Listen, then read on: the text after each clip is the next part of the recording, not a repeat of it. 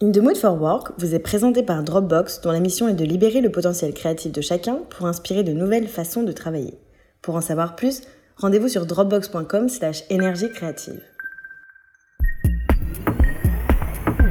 Bienvenue à tous dans In the Mood for Work, le podcast qui va vous redonner envie de travailler. Pensez-vous, Rachel, que ce podcast pourrait être réalisé par une intelligence artificielle? Vous voulez dire par deux robots programmés qui s'exprimeraient à notre place avec des voix de synthèse? Exactement, il suffirait d'entrer un thème dans le logiciel, il ferait automatiquement une synthèse des informations glanées sur Internet et produirait un podcast sans aucune intervention humaine. Nous allons justement parler d'intelligence artificielle, mais aussi d'intelligence humaine dans In the Mood for Work, le podcast garanti 100% humain.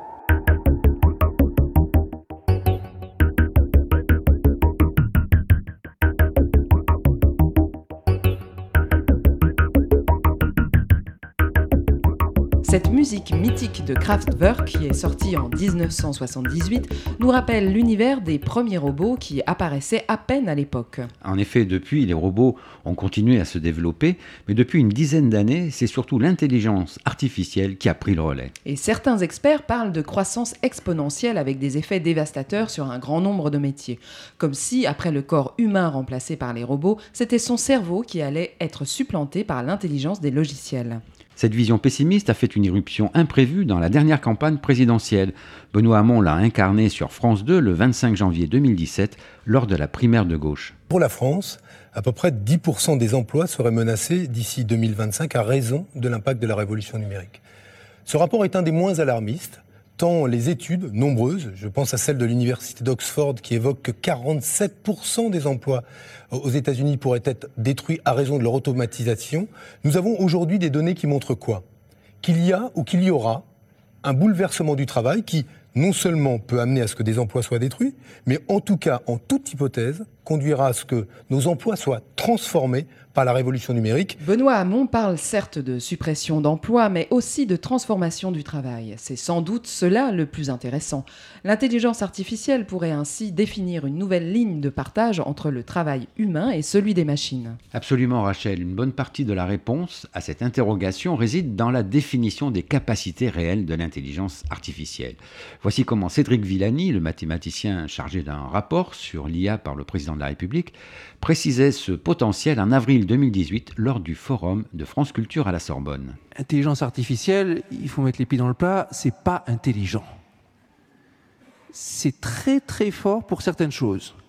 Et ces choses, c'est trouver des corrélations, arriver à trouver une information cachée dans une pile de données monstrueuses, trouver d'un coup des ressemblances, identifier que telle chose ressemble à telle autre. Tout ça, elle sait faire. Mais elle n'a aucune idée de ce dont il s'agit. On lui demande de, reconnaître euh, une image de cancer et elle sait vous reconnaître très précisément et aussi bien qu'un humain à peu près. Et euh, dans le cas de l'alliage avec un humain, les deux ensemble font beaucoup mieux. En tout cas, reconnaître très précisément si la tumeur est dangereuse ou pas. Mais elle n'a aucune idée de ce que c'est qu'une tumeur, aucune idée de ce que c'est qu'un malade, aucune idée de ce que c'est que la souffrance. Cédric Villani explique très bien la différence entre intelligence humaine et intelligence artificielle. L'IA est imbattable en matière de calcul, mais elle ne perçoit pas le sens de ses résultats. On voit bien comment ces deux intelligences peuvent fonctionner en bonne intelligence. Mais tracer la ligne de partage n'est pas facile dans la mesure où l'IA ne cesse de progresser. D'où l'importance de ne pas raisonner en termes de travail détruit, mais en termes de transformation et surtout d'adaptation à ce nouvel outil qu'est l'IA.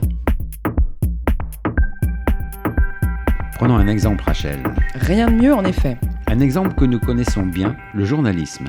Celui que vous vouliez remplacer par des voix de synthèse? Exactement, ce métier fait partie de ceux que l'IA met en danger et il illustre bien comment la ligne de partage homme-machine évolue dans le temps. Peut-on vraiment imaginer des robots qui écrivent des articles dans les journaux? C'est déjà arrivé dans le journal Le Monde. Imaginez comment se déroule une soirée électorale de législative dans un tel quotidien. Une déferlante de résultats provenant des circonscriptions La saisie à la main des résultats est plus que fastidieuse et répétitive, sans parler des risques d'erreur. J'imagine que, en effet, dans ce cas, un logiciel pourrait se charger d'un tel travail. Oui, et le monde l'a fait. La multitude de petits articles publiés le lendemain pour rendre compte de tous les résultats des législatives ont été écrits automatiquement. Certains ont pu alors penser que cette première annonçait la fin du journalisme humain. La tentation est grande, en effet, de généraliser. Or, dans ce cas, c'est impossible. Cette expérience démontre même le contraire. Grâce à l'automatisation de la publication des résultats, une vingtaine de journalistes a été libérée pour travailler sur des analyses, des interviews et des reportages. Dans cet exemple, la ligne de partage entre l'homme et la machine est clairement tracée. Il s'agit justement de l'intelligence humaine. C'est elle qui fait la différence.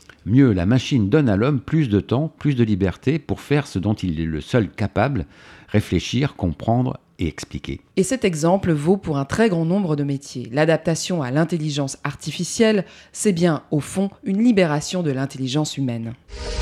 La science va créer un nouvel ordre d'être artificiel. Tu es une machine. Je suis un garçon. Impossible. Plus intelligent, plus sensible et plus humain que nous-mêmes. Les humains, rien ne peut les arrêter. Qu'est-ce qu'on va faire? Nous allons devoir voyager vers la Lune. Le film AI Intelligence artificielle de Steven Spielberg est sorti en 2001 et il a été éreinté par la critique. Il posait pourtant bien la question de la frontière. Sans doute allait-il trop loin pour l'époque.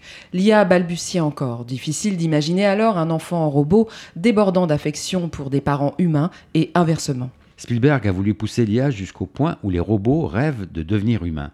Une sorte de réponse au Matrix de Andy et Larry Wachowski, sorti en 1999, est beaucoup plus sombre. La preuve que l'IA suscite aussi bien le rêve que le cauchemar. Dans la vie réelle, le problème est de nous situer par rapport à ce que l'IA peut vraiment réaliser. Pour mieux comprendre euh, les limites de l'IA, il suffit d'écouter ce que dit Yann Lequin, scientifique en chef de l'IA chez Facebook, à l'École normale supérieure en octobre 2016. Alors, euh, quels sont les, les obstacles au progrès de l'intelligence artificielle? Alors, comme je l'ai dit, l'intelligence artificielle euh, probablement requiert une combinaison de perception, de mémoire, de raisonnement, de planification. Mais un module essentiel, en fait, c'est la capacité à, prédire le futur. C'est-à-dire euh, ce qui fait qu'on est, d'une certaine manière, l'essence le, de, de l'intelligence, animale, humaine, etc., c'est la capacité à prédire. Et c'est aussi euh, euh, la connaissance générale qui nous permet d'avoir du bon sens. Yann Lequin rejoint ce que dit Cédric Villani. La limite de l'IA, c'est qu'elle est incapable de connaître le monde dans lequel nous vivons. Oui, c'est une autre façon d'exprimer cette même limite. L'IA agit comme une sorte d'extraterrestre qui doit découvrir ce qui l'entoure à chaque instant. Comment de tels extraterrestres pourraient alors occuper des emplois à la place des êtres humains qui, eux, sont nés et vivent dans notre monde?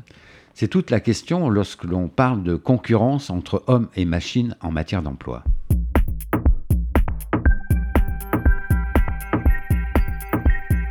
Si d'un côté l'IA peut créer des emplois dans les entreprises qui produisent de nouveaux logiciels, il faut bien admettre que d'un autre côté, certaines tâches seront prises en charge par les machines. Revenons à l'exemple du journalisme. Au-delà des résultats des élections, l'IA pourra probablement écrire des articles courts, des brèves qui se contentent de décrire une information factuelle. Il suffit pour cela de répondre aux fameuses cinq questions fondamentales. Quoi Qui Où Quand Comment?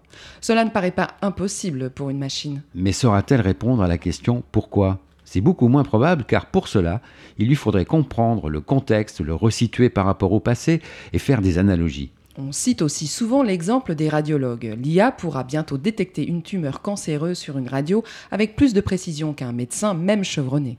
Mais le logiciel ne pourra faire aucun lien entre cette tumeur et le patient, sa personnalité, son histoire. Il sera donc incapable de prescrire une thérapie adaptée, personnalisée. Ça y est, nous y sommes. Dans chaque métier où l'IA pourra intervenir, elle apportera ses performances en matière de calcul abstrait, sa formidable puissance pour extraire des informations utiles au milieu de milliards de données, sans pour autant pouvoir donner un sens aux résultats obtenus. Au fond, l'IA n'est autre qu'un nouvel outil très performant dans ce qu'il sait faire et très limité au-delà. L'intelligence humaine devra donc toujours prendre le relais. En somme, nous pouvons nous attendre à une véritable libération d'un grand nombre de tâches complexes et fastidieuses grâce à l'IA, de quoi nous permettre de nous concentrer sur ce que nous sommes les seuls, nous les hommes, à pouvoir faire. Développer les relations humaines, la collaboration, l'empathie. Un futur finalement désirable tel que celui dont rêve Benoît Hamon. Et un avenir qui laisse un bon espoir aux journalistes. Vous nous retrouverez donc bien tous les deux, et non deux robots bourrés d'IA, pour les prochains épisodes de In the Mood for Work, le podcast qui vous redonne envie de travailler.